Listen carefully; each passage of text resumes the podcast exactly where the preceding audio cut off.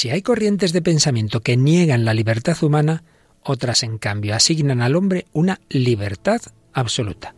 Hoy hablamos de estas concepciones. ¿Nos acompañas?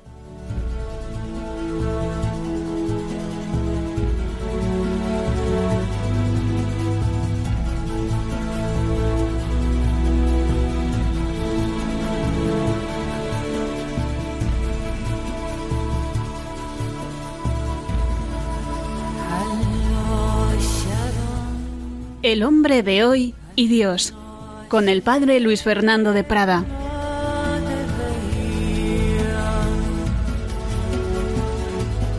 Un cordialísimo saludo, querida familia de Radio María. Aquí volvemos una semana más en El hombre de hoy y Dios, profundizando en este tema que hemos iniciado hace ya dos o tres programas, ya cuatro, ya cuatro. Este es el cuarto que dedicamos a la libertad la libertad, ese don que nos ha dado Dios, pero como todos los dones podemos usarlo bien o mal.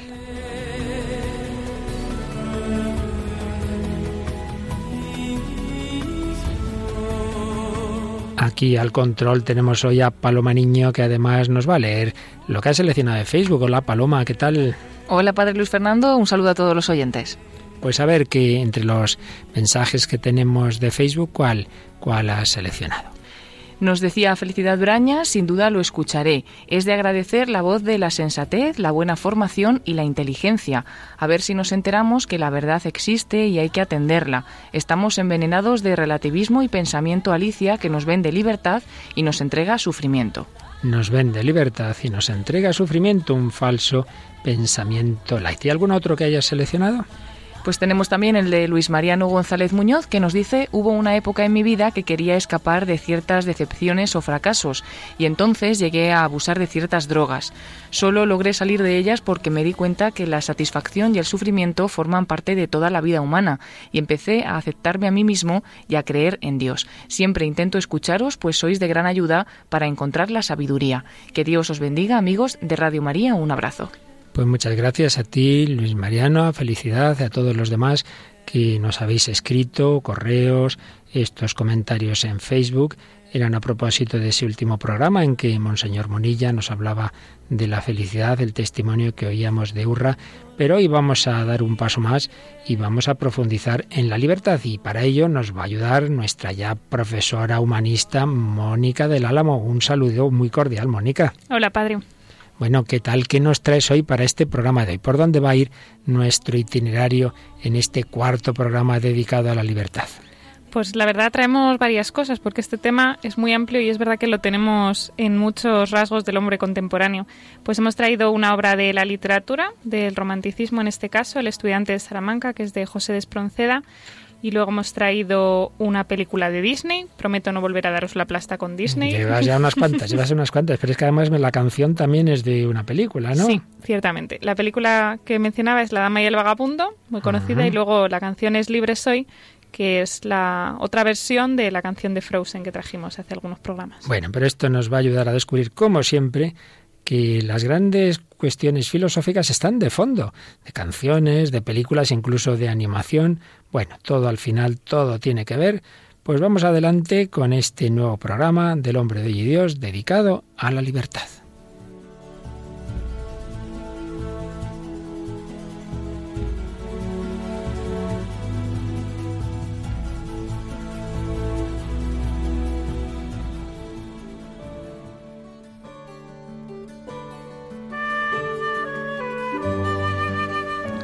Recordaréis, queridos amigos, que desde el inicio de esta etapa de nuestro programa sobre la libertad hemos querido enmarcar las concepciones sobre la libertad en esa clasificación de tres grandes maneras de pensar, tres grandes vías de reflexión, de concepciones de la realidad, según André Leonard, pero que ya lo decían autores como, como Hegel o como Kant esas tres grandes vías que llamábamos cosmológica, metafísica y antropológica. Eh, la cosmológica que sobre todo se fija en el mundo, el mundo físico y el mundo sociológico que nos rodea a cada uno de nosotros. La antropológica que subraya la libertad de cada individuo a pesar de estar en medio de ese mundo y haber recibido una determinada herencia, etc. Sin embargo, el sujeto único e irrepetible tiene una libertad propia con la que puede hacer determinadas acciones más allá de lo que le pueda condicionar. Y la concepción, el enfoque más metafísico, que no pone el acento ni en el mundo de la naturaleza o la historia, ni en el sujeto individual, sino en los valores que están por encima de nosotros, metafísica por encima de la física, por encima del propio hombre. En último término, a Dios mismo, el Dios infinito, o esas otras palabras que la humanidad ha tenido siempre y ha puesto con mayúsculas.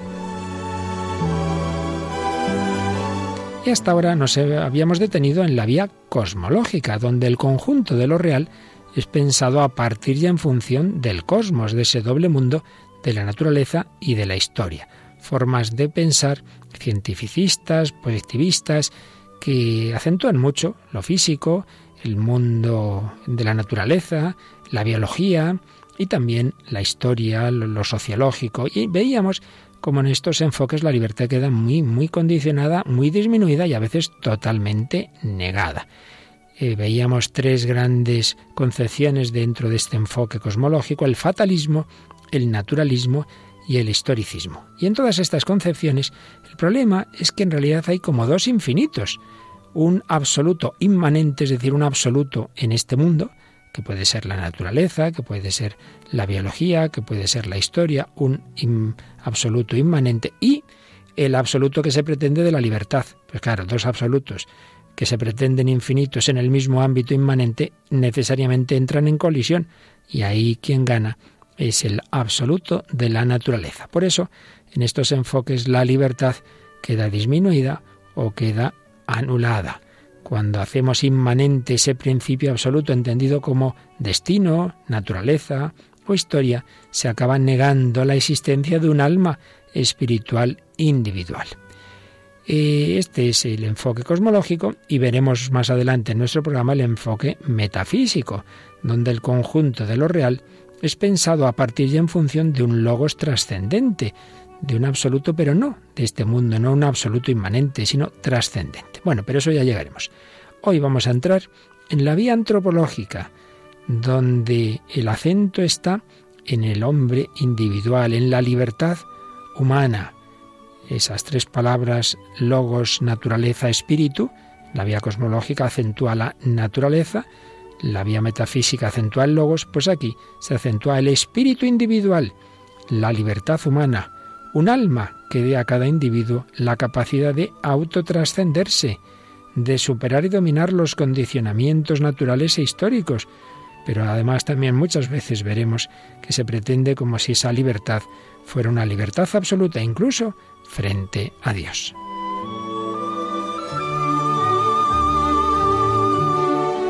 Esta vía antropológica, sobre todo, sobre todo, se empezó a acentuar en, a mediados del siglo XV, con lo que llamamos el Renacimiento, hasta finales del XVI. Vamos a seguir a quien fue un gran conocedor del pensamiento moderno y contemporáneo, jesuita ya fallecido padre Carlos Valverde. Nos hablaba de que el Renacimiento tenía dos grandes pilares eh, históricamente, el humanismo y luego la reforma luterana. El humanismo, la exaltación del hombre en cuanto hombre, las artes que en la catedral de la Edad Media estaban subordinadas al conjunto, ahora se liberan y toman impulso como medios de expresión de la forma humana se va a acentuar cada vez más el antropocentrismo, va a avanzar un proceso de autonomía del hombre y de sus realizaciones, que andando los años desembocará en la secularización de la razón, de la ciencia, de la sociedad y de la política.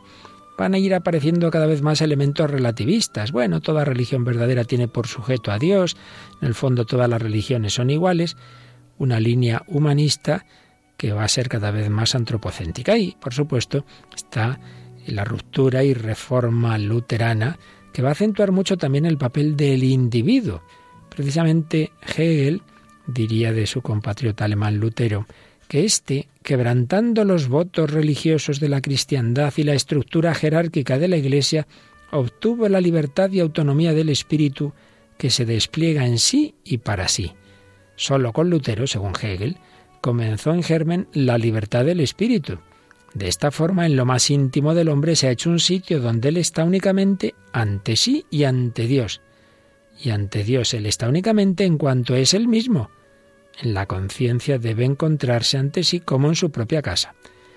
Lutero, en efecto, pues negará valor a todo conocimiento universal, va a despreciar la metafísica y la razón, va a derivar hacia el fideísmo, todo ello unido a su manera de coger la Biblia al libre examen. Cada uno coge la Biblia sin tener en cuenta la tradición, sin un magisterio eclesial, cada uno lo que le inspire, esa lectura de la escritura, pues cada vez va a acentuar más que cada individuo es norma absoluta para sí mismo.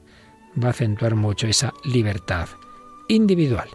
El siguiente paso será ya en el siglo XVIII la ilustración, con todo el racionalismo, con toda esa acentuación de la libertad. Bueno, seguiremos viéndolo Vamos a profundizar en esta vía antropológica que muchas veces se ha convertido en vía antropocéntrica, que ha puesto la libertad en un gran pedestal.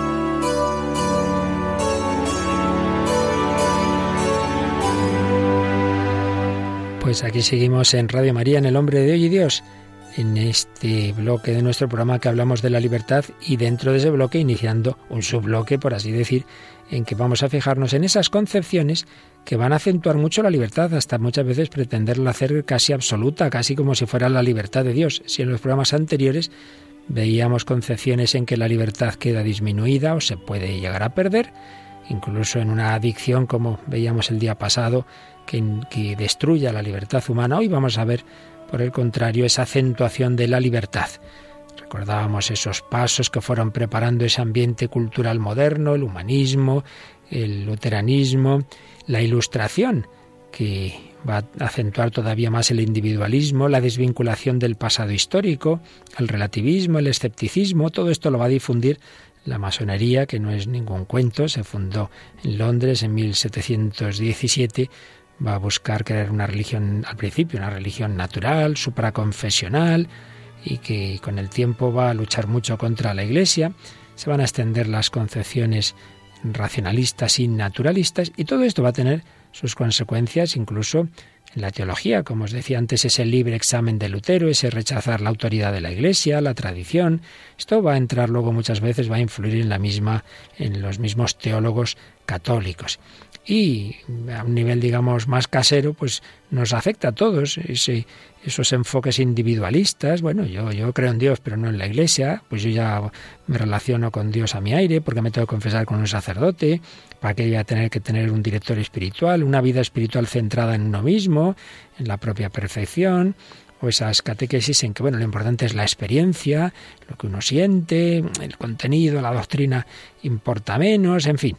Por ahí hay muchos ramalazos de esta acentuación muchas veces excesiva de la libertad o los enfoques psicológicos, bueno, lo importante es que yo me sienta bien, a los demás allá ellos, ¿no? Pues hacerme indiferente a lo que me pueda hacer daño, el sujeto, yo, yo, yo, yo, yo. En psicología, en política, el liberalismo, una palabra muy amplia que puede tener acepciones buenas, malas y irregulares, pero ciertamente, por lo menos cuando empezó, pues tenía una acentuación tal de la libertad del hombre frente a Dios y del individuo frente a los demás que no resultaba precisamente lo más adecuado. Bueno, pues de todo esto comenzamos a hablar en este programa, pero Mónica, quizá nos hemos subido a esos niveles filosóficos teológicos demasiado, así que hoy que contamos contigo, pues vamos a, a ver cómo nos lo bajas esto a, a esas formas de difusión de los pensamientos filosóficos y teológicos que es la literatura, que es la música, que es el cine. ¿Qué nos traes hoy para ver esa visión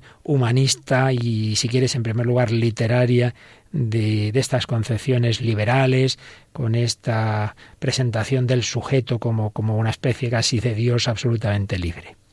Pues traemos el estudiante de Salamanca, que es de Espronceda. Es verdad que Espronceda es a lo mejor más conocido por esa canción del pirata que también eh, exalta la libertad. la de es mi barco mi tesoro, es mi Dios la libertad, mi ley la fuerza y el viento, mi única patria la mar. Realmente ahí define todo lo que es yo, yo mismo y mi mismidad. Y, y, realmente es que el romanticismo tiene un montón de, de, obras en las que esto se ve muy claramente. Acabamos de salir de neoclasicismo, de todo normas, de todo eh, también el absolutismo político en España de Fernando VII a los liberales. Entonces todo, todo tiene que. La verdad es que es bonito ver cómo se enlaza la literatura, el arte, incluso con la situación política del momento. Y, estos liberales, estos románticos, pues se saltan mucho la subjetividad porque salen de un neoclasicismo en la que no podían ni saltarse la, las normas de, de unidad de acción, de unidad de lugar, ¿no? Entonces de repente dicen, no, no, yo lo que quiero es libertad. Entonces, por ejemplo, este estudiante de Salamanca mezcla un montón de, de versos, de tipos de estrofas distintas para decir, bueno, la libertad incluso la voy a plasmar en el verso. Voy a hacer un poco lo que, lo que me parezca. Y además que el protagonista de, bueno, el estudiante Salamanca es una obra que se publica en 1840 y el protagonista es un don Juan. Es un don Juan como el de don Juan Tenorio, como el burlador de Sevilla, que va pues conquistando mujeres, que va eh, venciendo a hombres en batalla, que no tiene ley, que no tiene Dios, que no tiene nadie que se le ponga un poco en su camino.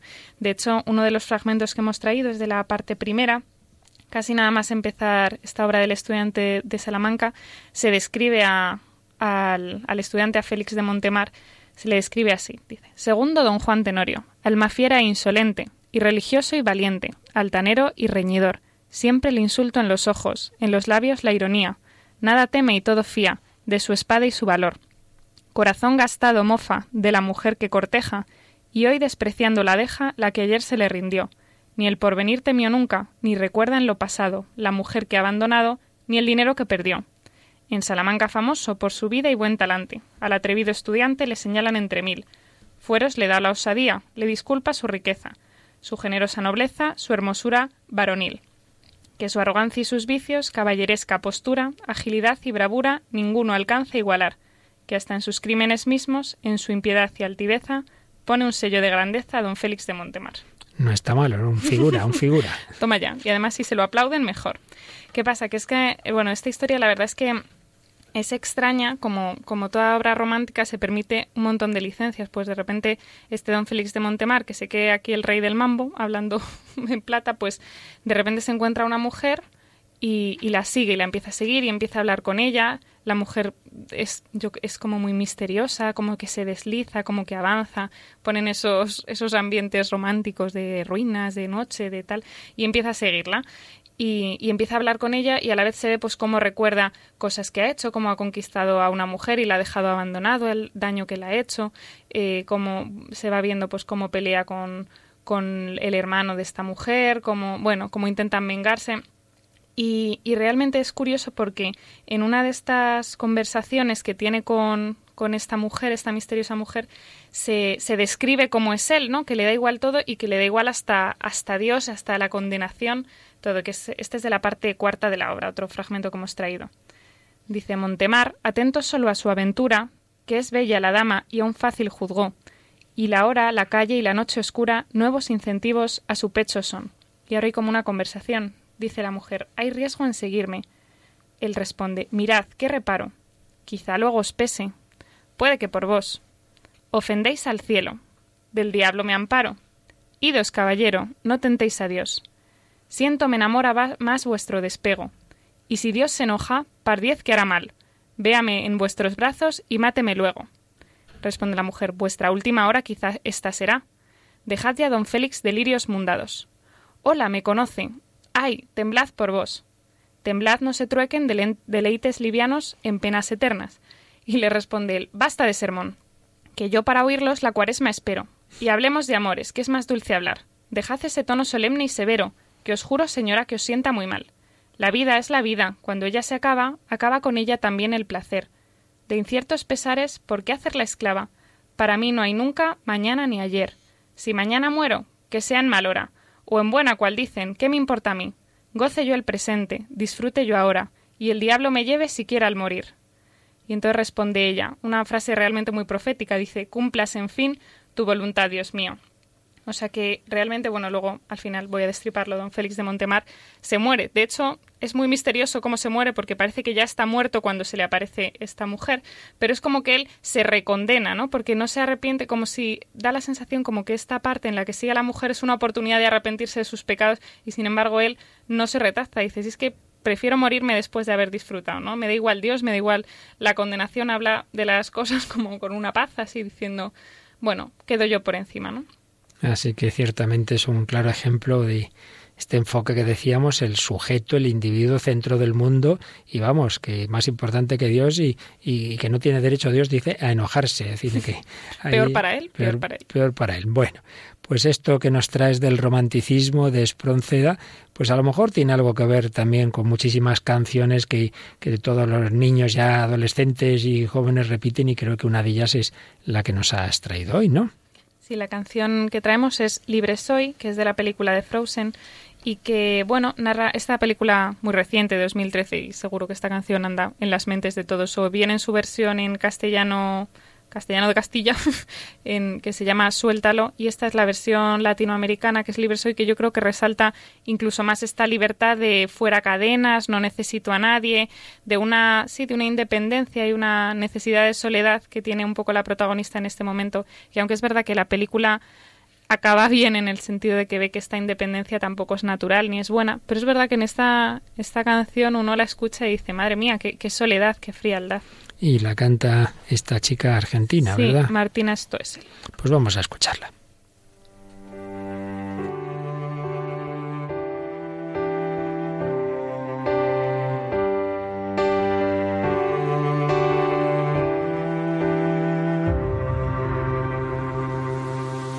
La nieve pinta la montaña hoy, no hay huellas que seguir. En la soledad un la reina vive en mí.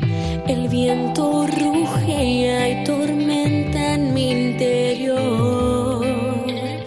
Una tempestad que de mí salió.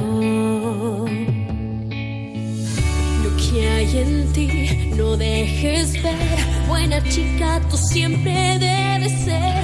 No has de abrir tu corazón, pues ya se abrió. Libre soy,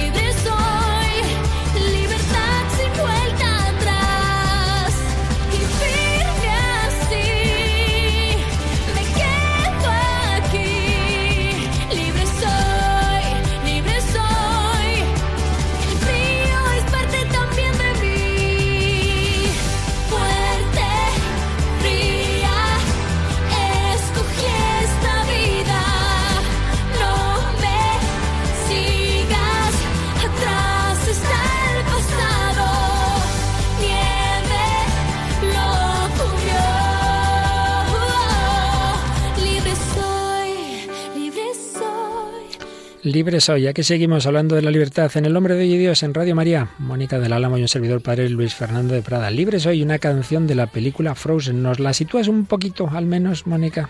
Sí, está la protagonista, la que canta esta canción es Elsa, que tiene que es una reina, la reina de, de, un reino de hielo, bueno, que acaba siendo un reino de hielo porque ella tiene un poder, que es el de congelar, y es un poder que lleva reprimiendo toda la vida y de repente pues no puede contenerse porque depende mucho de sus sentimientos y entonces acaba congelando al reino entero y entonces ella se ve que, que no puede controlarlo y entonces huye y se escapa. Entonces por eso dice pues que, que a ella le han enseñado a no abrir su corazón, a controlar sus sentimientos, a que nadie sepa, que nadie vea entonces ahora tiene como la oposición, ¿no? Para evitar esos miedos que, necesita, pues soledad, independencia, eh, rechazar ese cumplimiento de normas que ha considerado, para no hacer daño a nadie también, pues esa independencia, esa libertad eh, con sus consecuencias, dice libertad sin vuelta atrás, pero eso a cambio de, de, una soledad, de una independencia también muy propia del romanticismo, pero dice fuerte, fría, yo escogí esta vida, no me sigas, atrás está el pasado, la nieve lo cubrió. O sea, ese cambio que ella necesita pasa por la soledad y, y por la independencia. Bueno, pues esta línea de acentuación de la independencia, aunque uno se quede solo, de la libertad, de la autonomía, y resulta que esto estaba también y está en el mundo perruno. Vamos a ver, vamos a ver cómo es esto de que los perros entienden filosofía. Explícanoslo con la película que también nos traes hoy, La Dama y el Vagabundo. Bueno, he de decir que en mi familia se quedaron a cuadros cuando yo viendo esta película dije, madre mía, qué cantidad de fondo tiene esto sobre la libertad. Así fue un día por, por casualidad. La película es, es, muy conocida, es La ama y el vagabundo. Está de, de dos perritos, de Reina y de, y de Golfo, que son, que son los protagonistas. Bueno, está basada en la, en la novela de Ward Green, pero eso, es conocida por la película de Disney. ¿Y de qué va la historia? Pues Reina es una perrita de una casita pues, señorial, de, de una familia con su posición y su dinero. Y, él es un perro callejero golfo que debió tener una familia en su momento, pero al tener un bebé esa familia pues le debieron abandonar o le, se debieron olvidar de él. Y él guarda ese resentimiento no que parece como que le, le impide amar le impide amar a una persona bueno a una persona en este caso a un perro pero también a una familia. O sea le, le impide dice no a mí me han hecho daño por vincular mi corazón a alguien que quería, entonces, pues libertad, independencia por todas partes, ¿no? Y es curioso cómo, cómo se ve en la película esta, esta evolución. Él le presenta a ella la visión de libertad que tiene él y, y, ella pues es inocente, no sabe nada del mundo, pero ella simplemente con su comportamiento y con su sentimiento y con su capacidad de amar le enseña que, que la libertad a veces es, es ponerse una cadena, o sea que quien elige libremente amar, pues elige a veces someterse a una serie de cosas que, que dices, bueno, no, no son represiones, pero, pero bueno, es que el collar que tiene ella, la placa con la que se mete mucho golfo, se mete mucho con la placa de reina, como diciendo esto, esto te impide ser libre, pero es realmente la muestra de que alguien la quiere, de que hay una familia que cuida de ella. Entonces, bueno, tiene muchísima, se le puede sacar mucha punta. El primer fragmento que hemos traído es la conversación que tienen una de las de las primeras cuando ella se escapa de casa entre Reina y Golfo y Golfo le explica cuál es su concepción de la vida, o sea, que hace él los lunes, los martes, los miércoles y, y, y su concepción de libertad. Pues escuchamos este primer fragmento. Pero cuando me puso ese horrible bozal. No digas más. Sé a qué te refieres. Tías, gatos, bozales. Bueno, eso te sucede por atarte a una sola familia. Tú no tienes familia. Una para cada día. Lo mejor es que no pertenezco a ninguna de ellas. La verdad no entiendo nada. Es sencillo. Verás. Oye. Algo me dice que es la hora de la cena. Ven, verás a qué me refiero. Aquí viven los Schultz. Y el lindo Fritzi, que soy yo, bombón, es mi casa de los lunes. ¿Casa de los lunes? Ah, ya. Porque los lunes mamá Schultz cocina su Wiener Schnitzel. Mmm, mmm, delicioso. En la casa de los O'Brien vive Mike, que soy yo de nuevo, bombón. Vengo todos los martes. ¿Todos los martes? Sí, ese día papá O'Brien preparar estofado para chuparse los dedos. Verás, bombón, cuando eres libre y aventurero, bueno, solo tomas lo mejor de la vida. Obviamente nos has traído esa primera versión que fue un español latino. ¿eh? Sí, sí. La verdad es que eh, a nosotros a lo mejor en los españoles España nos, nos, es, nos resulta más raro, pero es verdad que esta película, los que la hemos visto, la hemos visto en español latino en su primera versión, con lo cual es la original para nosotros. Pues ciertamente aparece aquí toda una filosofía de la vida, la desvinculación, el hombre, en este caso el perro, desvinculado, el que no quiere tener compromisos, el que quiere ir de flor en flor, ¿Qué te has fijado tú? ¿En qué te has fijado tú? Sí, pues eh, lo que decíamos antes de que no quiere ni vincularse a una familia, que es lo que le ha dado el amor, él dice, no, no, si yo el amor no necesito, yo necesito que me den de comer. Entonces los lunes este tal y aquí finjo que soy no sé quién, los martes allá, que aquí finjo que soy no sé cuántos, no me vinculo, pongo cara de bueno, me dan de comer, pues fenomenal, ¿no? Y tampoco, no se aprecia en este fragmento, pero le pasa lo mismo con las mujeres, entre comillas, o sea, con las perras, porque a él, eso, eh, de hecho hay otro fragmento que, que no hemos traído, pero que se ve que, que, cuando van a la escena famosa de los espaguetis, que van a, va a un, a un restaurante de estos italianos y le ve con la perrita y dice, anda, el seductor tiene novia nueva, dice. Le dice uno de los camareros, espero que sientes cabeza con esta. Y la otra que es muy inocente pregunta, ¿esta? ¿A qué se refiere? Y el otro, no, no, es que no habla bien español, ¿no? Como diciendo, bueno, o sea, esa, esa libertad fingida realmente es no es solo con la familia, sino también en sus relaciones amorosas, si podemos antropologizarlo un poco. Que la dama se pensaba que era la única, entonces dice, como que hay aquí, ha habido otras antes, ¿no? Sí, pero bueno, de momento parece que no se entera, luego a la mitad, al final de la peli se enterará. Entonces, otro fragmento que hemos traído es que después de conocer Reina esta, esta vida, esta vida que lleva Golfo de libertad, pues de repente ella se encuentra con, con, que, claro, ella tiene una familia que la quiere y entonces que a pesar de, de, esta libertad, pues parece que ella decide y queda incluso más bonito porque es dentro de su inocencia decir, sí, a mí me parece muy bien todo esto, pero bueno, vamos a escucharlo. Escuchamos el segundo fragmento de La Dama y el Vagabundo. Oh, oh cielos. ¿Pasa algo malo, bombón? Está amaneciendo. Sí.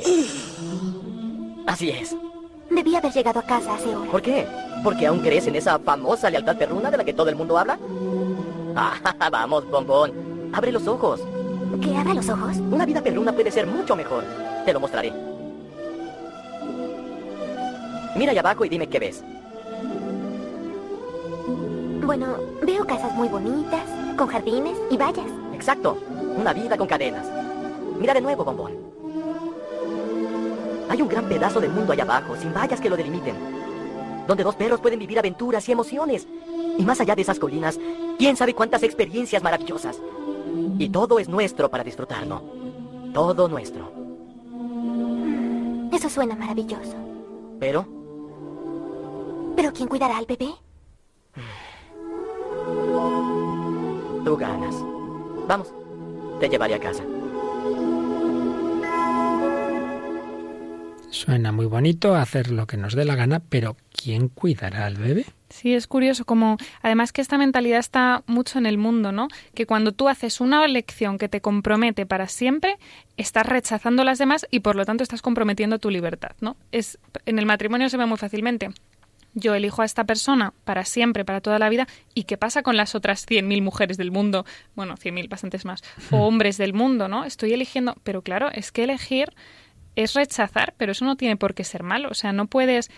Dice, claro, todo el mundo puede ser nuestro. Sí, bueno, todo el mundo puede ser nuestro. ¿Eso cómo se concreta? Que hago todo lo que me da la gana y luego qué, ¿no? O sea, es que. Y, y Reina, desde su sencillez, es capaz de verlo. ¿Quién cuidará del bebé? O sea, a mí me parece muy bien todo esto, pero es que yo en mi jardincito con mi valla también soy libre, ¿no? Y cuidando a este bebé también soy libre. Desde luego aparece esa concepción de una libertad, una pretendida y falsa, claro, libertad absoluta, como si uno fuera Dios y tuviera todo, ¿no? Pues no, no puede ser. Y, y por otro lado, ese compromiso, como me imagino que más adelante se verá en la película, un verdadero compromiso por amor no quita la auténtica libertad, quita esa libertad superficial del mariposeo. Sí, la reafirma totalmente. O sea, yo creo que no hay nada más valiente que decir esto sí, para siempre y para toda la vida. O sea, que, que parece que, que, se rechaza como cobardía o como no, no, al revés. A ver quién es capaz. Pues vamos a ver qué, qué aparece en este tercer corte que nos traes hoy. Pues tenemos una escena en la que, bueno, a Reina la han cogido eh, los de la perrera. Entonces está ahí hablando con los perros callejeros y ellos ven su placa. Y ven su placa y alucinan, porque eso que, que de lo que Golfo se reía o se burlaba como diciendo son las cadenas que impiden tu libertad, pues estos tienen otra visión. Además, pequeña Sabashka, usar esa placa aquí sería como de ahí perdonarás la expresión, la bandera roja frente a los burgueses. ¿Mi placa? ¿Pero qué tiene de malo? No tiene nada de malo, querida. Francamente, cualquiera de los perros que se encuentran aquí darían lo que fuera por poseer una parecida. Es tu pasaporte a la libertad. Sin ella... Oigan, silencio, chicos, miren. Anoche se lo llevan al paseo sin regreso. ¿A dónde se lo llevan? Lo llevan a un lugar donde no hay salida. Aquí se ve como este lugar al que no hay salida, pues son los perros que no tienen dueño, que, que, están ahí molestando, que tal, pues su salida es la muerte, o sea, les sacrifican o lo que sea que hagan. Entonces dices, claro, es que, ¿qué significa esa placa? Significa que hay alguien que te quiere y que está dispuesto a apostar por ti, que eso, y, y claro, es, es darle otra vuelta a la placa. Eso que parece una cadena, pues resulta que no lo es, resulta que es una protección, no solo de su vida, sino también, pues, de, de que hay alguien que te quiere. Alguien que te quiere.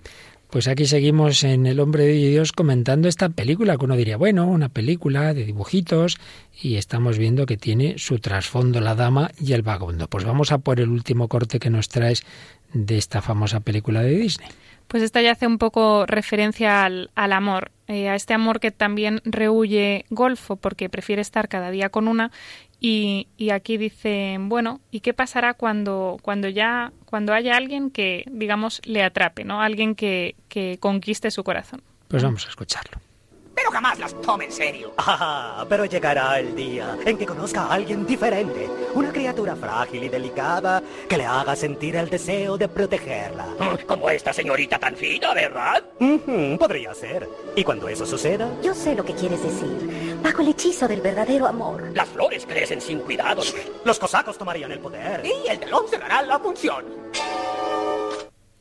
Y este es el este final, entre comillas, de, de que podría ser el de, el de Golfo. Dicen, vale, si este se enamora, ¿qué pasará? Los cosacos, que son los policías estos que cogen a los perros contra los que llevan luchando toda la película, eh, llegarán al poder porque la persona que nos defiende, que es Golfo, pues ya no estará pero, pero en el fondo yo creo que en la conversación de estos perros dicen, bueno, sí, sí, le va mucho la libertad y hacer lo que le parece y, y bueno, y aquí nos libera a todos, pero hasta él está buscando esa felicidad permanente, eso que, que no le debieron dar en su momento en su familia.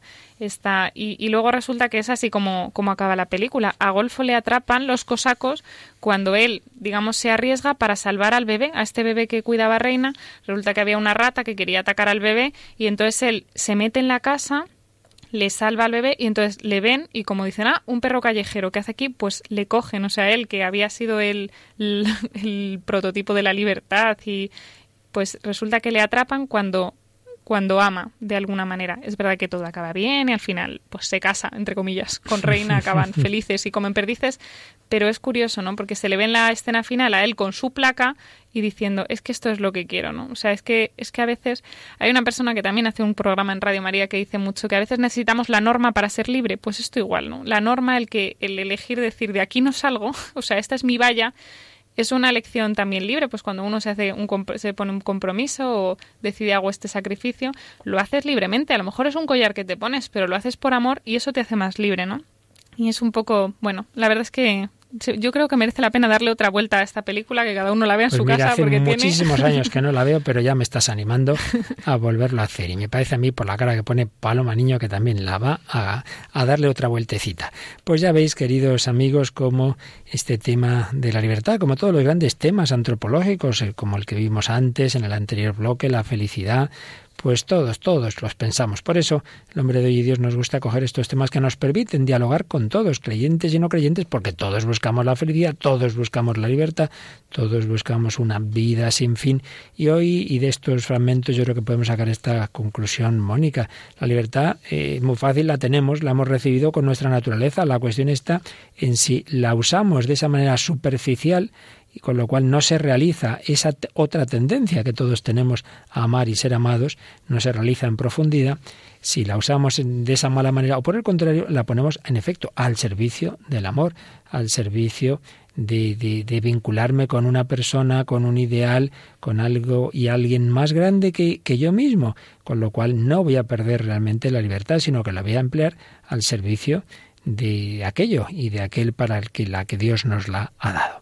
Pues vemos cómo en la música, como en el cine, incluso en el cine de animación, pues están de trasfondo estas grandes ideas. Decíamos antes que hubo ese paso importante para difundir esta acentuación de la libertad que fue la ilustración con sus cosas buenas y sus cosas malas, que esas no se suelen decir, como es por ejemplo ese deísmo de sí, creer en Dios, pero un Dios gran arquitecto, un Dios que se retira a su Olimpo, que no interviene en la vida de los hombres, porque solían pensar estos autores que si interviene en nuestra vida limita nuestra libertad. Y entonces esto se va extendiendo, estas ideas de la Ilustración, decía el padre Carlos Valverde, se extendieron por toda Europa a través de la famosa enciclopedia, por la influencia de la Revolución Francesa, y fueron un impulso decisivo para la secularización, es decir, para una concepción de la vida humana sin necesidad de Dios, una concepción que en nuestros días lamentablemente está llegando a sus últimas consecuencias, una concepción de la vida sin Dios, como si Dios no existiese. Y decíamos antes que esto influye incluso en la teología, aunque parezca asombroso, pero a veces hay enfoques de espiritualidad en los que Dios, pues bueno, es en función mío, pero antes que yo me sienta bien. Voy a hacer oración, ¿por qué? Porque así me relajo, me siento bien, me pongo aquí una musiquita, tal. Entonces no es para yo amar a Dios, salir de mí mismo hacia Dios y hacia los demás. De hecho, cuando vimos en, el bloque de comentario al catecismo de la Iglesia Católica, la parte cuarta de la oración, veíamos cómo esos enfoques en el fondo le dejan a uno centrado en sí mismo. Uno dice que hace oración, pero en el fondo es contemplarse a sí mismo, es mirarse al ombligo, es que yo me sienta bien, hago oración si me siento bien, si ya no, no me siento bien, si me cuesta la oración, la dejo. Se nos mete en todo, se nos mete en la espiritualidad, se ha metido en la teología los enfoques, lo que se llamó el modernismo, el modernismo en sentido teológico, una corriente de principios del siglo XX, pero que sigue ahí, sigue ahí de, trasfondo de muchos enfoques en lo que prima lo subjetivo, la experiencia, no lo objetivo, se rechazan los dogmas, se rechaza la autoridad, se rechaza lo que supera mi razón. Siempre el sujeto, el individuo, su pensamiento, su sentimiento es la medida de todo en la moral.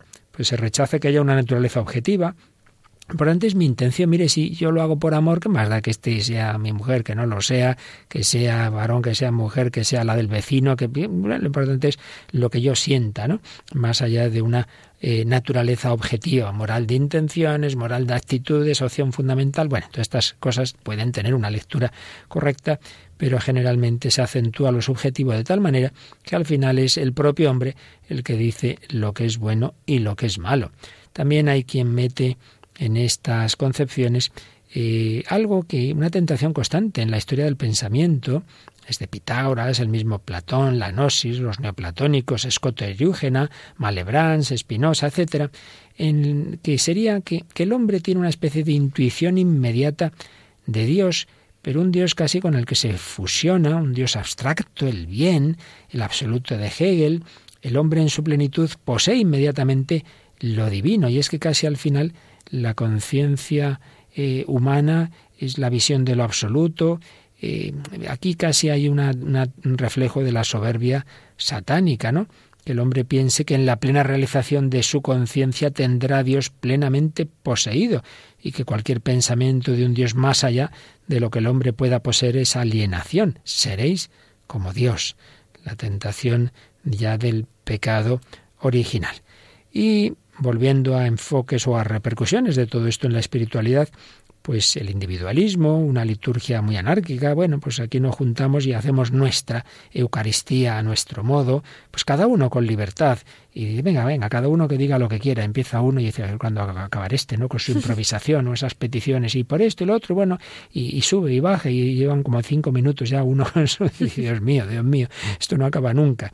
Bueno, eh, enfoques de en los que se rechaza todo tipo de, consejo, etcétera, etcétera, etcétera. Bueno, pues esto está muy extendido, pero naturalmente también hay quien descubre a Cristo y quien descubre en él la verdadera libertad. Por eso vamos a ir terminando nuestro programa, como solemos también, con un testimonio. ¿Qué testimonio nos trae hoy, Mónica? Pues relacionado con la libertad traemos el testimonio de un preso. Ah, pues muy, muy indicado, muy indicado. Pues es un preso que se llama Zhang Agustín Yanjing no sé si lo he pronunciado bien. ¿Vuestro conocimiento de China, de chino es Pues no, es, demasiado elevado, la verdad. bueno, pues es un eh, es un chino de 30 años que, dio su testimonio en el pasado enero en, en la presentación del, del libro del Papa Francisco, el del nombre de Dios es misericordia, y contaba pues que él conoció a Cristo y, además eh, una de- en una situación muy concreta, en la cárcel. Decía que él, pues eso, como es chino, pues venía de una familia budista, además su, su, su madre muy practicante, con lo cual esta conversión también le supuso eh, una lucha en casa, ¿no? Y él contaba, decía, me llamo Agustín Yanjing, tengo 30 años y vengo de China. Puede parecer un poco raro que un chino lleve el nombre de Agustín, pero más adelante entenderán por qué. Mi familia de tradición budista son buenas personas, que en su vida siempre se han portado bien y han trabajado mucho, tanto en China como en Italia. A los 12 años de edad llegué a Italia con mi padre y mi madre ya llevaba dos años aquí. La mayoría de esos años que han pasado desde 1997 los he vivido en la cárcel, donde todavía sigo. Al llegar a Italia estudié durante un par de años, pero en clase me aburría, así que me escapaba de la escuela sin que lo supieran mis padres. Cuenta que cada vez se portaba peor, que se peleaba con sus padres porque no le daban dinero. A los 16 años se inventó pues que había encontrado un trabajo lejos de casa, pero en realidad era para poder pasar las noches en la discoteca. Dice que solo le interesaba divertirse y sentirse poderoso. Dice en poco tiempo adopté un carácter violento y superficial, solo me interesaban el dinero y las chicas. Y cometió un grave error y a los 19 años fue enviado a la cárcel con una condena de 20 años, una condena que todavía sigue cumpliendo. Y nada, no entendía casi nada de italiano, estaba allí en la cárcel, los dos primeros años era el único chino, tenía muchísimos problemas y lo único que le hacía sentirse un poco mejor pues era escribir a su familia, pedirle perdón, con lo cual también tiene esta experiencia de lo que es necesitar la, la misericordia y su madre se recorría todas las semanas los 700 kilómetros para ir a, a verle la cárcel, tenía mucho, mucho, bueno y tiene mucho cariño a su madre. Dice, ver estas lágrimas cayendo delante de mí, las de su madre, me ayudó a mirarme por dentro y percibir todo el mal que había causado a mi familia y a la familia de la víctima. Mi corazón temblaba roto por el dolor. Poco a poco fue emergiendo en mí el deseo de cambiar y que mi querida madre no sufriera más. Entonces, allí en, le trasladaron, antes de que le trasladaran a la cárcel de Padua, conoció a un voluntario, Gildo. En él encontré cobijo y una paz interior que nunca había sentido antes. Por aquel entonces, como yo no hablaba ni entendía el italiano, durante nuestros encuentros pasábamos más tiempo mirándonos que hablando, para que veamos también el voluntariado que se hace en las cárceles, no lo importante que es. Dice, la primera persona que me encontré allí fue un paisano mío, Yegu, que me enseñó a trabajar allí en la cárcel. Estuvo a mi lado y me ayudó. Mi amigo Wu era una persona alegre y un día decidió hacerse cristiano y bautizarse. Yo lo observaba lo contento que volvía con los amigos cuando iban a misa y decidir yo también allí. De poco a poco, escuchando las palabras del Evangelio, fue naciendo en mí una alegría que nunca había sentido, tanto que no veía la hora de que llegara el domingo. Pero como este deseo lo tenía todos los días, decidí participar con algunos amigos presos y de la cooperativa donde trabajamos en un momento semanal de oración. Todo esto despertó en mí el deseo de hacerme cristiano. Pero claro, aquí está la gran dificultad que veíamos antes, que es su familia, cómo hacerle sufrir otra vez más después de todo lo que les había hecho sufrir. En este caso era por una buena noticia, pero claro, para ellos era algo realmente dramático. Y tiene una experiencia muy bonita en el Viernes Santo de 2014, eh, cuando pues en el Via Crucis él sentía el deseo de ir a besar la cruz de Jesús, pero claro, sentía que era como una traición. Y entonces, bueno, pues con ese deseo, ese deseo, no se atreve a ir, pero, pero con ese deseo descubre que se lo tiene que contar a su madre. Entonces le cuenta a su madre su situación y le dice, necesito tu permiso para hacerme cristiano. Entonces la madre es curiosa porque comprende, ¿no? Le, le duele mucho, le impresiona, pero dice, bueno, si crees que es lo correcto, mejor que sigas tu corazón, que sigas esta idea que tienes, dice, porque me sentiría más triste si tuvieras este deseo y no lo siguieras que, que si te quedaras aquí, te, si, si, te, si te conviertes, ¿no? Y, y, nada, y, y, descubre, él aprende mucho también, curiosamente, del testimonio de su madre, de las lágrimas de su madre, y se siente muy vinculado a San Agustín y a Santa Mónica. Dice que entiende más a la Virgen y que entiende más el amor de Santa Mónica a través de su madre, ¿no? Su madre, esas lágrimas, aunque es curioso porque, claro, estas lágrimas de su madre son, eh, pues lo que había sufrido por él son más humanas que, que como las que las de Santa Mónica que eran por la conversión de su hijo, pero que tiene el testimonio del amor de Dios en, en diversas personas, en estos voluntarios y también a través de su madre. Y todo ello pues contribuye a que se convirtieran. Así que se encontró con Cristo, el que nos da la auténtica y verdadera libertad. Pues en esto lo vamos a dejar hoy. Seguiremos el próximo día profundizando en esta vía, en esta vía antropológica. Llegaremos a esos autores en que ya llega la acentuación de la libertad a, casi diríamos a la locura, como, como Sartre. Bueno, pues lo veremos el próximo día, pero vamos a acabar en sintonía con este testimonio, pues una canción que nos habla de renacer en libertad, renacer en libertad desde la fe, de, esa familia que formó ese, ese grupo musical Brotes de Olivo y con ellos reflexionamos todo lo que hemos ido hablando en este programa de hoy.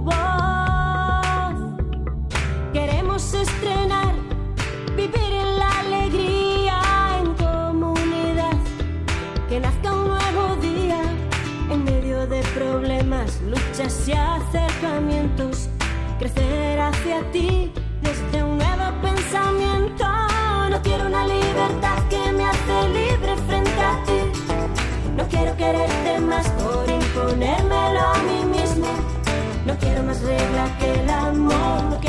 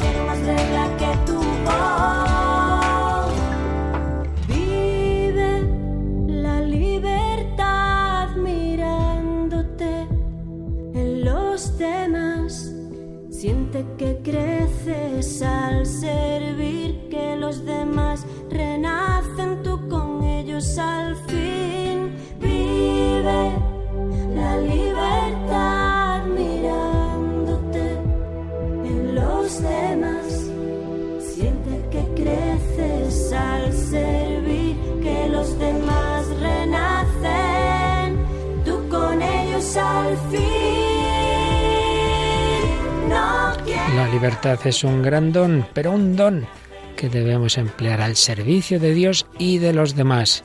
La libertad para el amor, la libertad para la verdad, la libertad para Cristo, que nos da la verdadera libertad.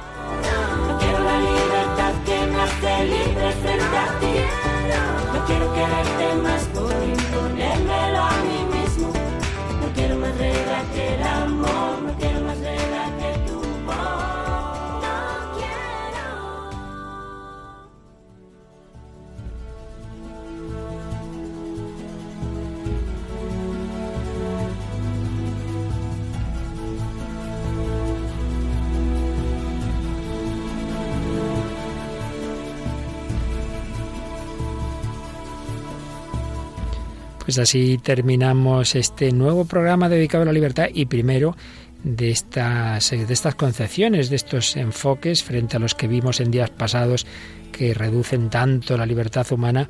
Hoy hemos visto los enfoques literarios, musicales, de cine, que la acentúan. lo hemos situado en esa corriente antropológica que seguiremos desarrollando el próximo día y viendo ejemplos aún más claros de esta absolutización de la libertad. Y bueno, pues seguiremos contando con estas ilustres colaboradoras. Mónica del, Mónica del Álamo, profesora de, de, qué edades das clase. Pues de la ESO, realmente, desde 12 añitos hasta 10 y 15, 16. Que esto de la libertad les debe encantar, hacer lo que les dé la gana, ¿verdad? pues muchísimas gracias, Mónica, y seguiremos profundizando en este tema con tu ayuda y a Paloma Niño, que Paloma, ya sabes que estamos en este bloque de la libertad, pero el bloque anterior del hombre de Dios fue sobre la felicidad y aquí en el departamento de copias habéis hecho una recopilación, ¿verdad? Hemos hecho una recopilación de todos esos programas, en total en dos CDs, dos CDs con todos los programas del hombre de hoy y Dios que trataron sobre la felicidad y que en total son un montón de programas unos cuantos. Bueno, del nombre de Dios eh, propiamente parece eran como 19, pero hemos añadido también unas conferencias, unos microprogramas, etcétera. Eh, y luego, bueno, como siempre vamos a recordar dónde cómo pueden comunicarse nuestros oyentes con nosotros. Puede ser a través del correo electrónico el hombre de hoy y Dios y también, como no, como siempre ponemos alguna foto, algún post dentro de Facebook, pues ahí también pueden hacer sus comentarios. Es en facebook.com barra el hombre de hoy y Dios o bien acudiendo al Facebook de Radio María, facebook.com barra Radio María SPA. Pues muchas gracias. También Paloma Niño, que ha estado aquí en el control, Mónica del Álamo y a todos vosotros, queridos amigos, que pongáis vuestra libertad al servicio de Dios, al servicio de los demás, al servicio de los grandes ideales. La verdad nos hace libres. Que Dios os bendiga.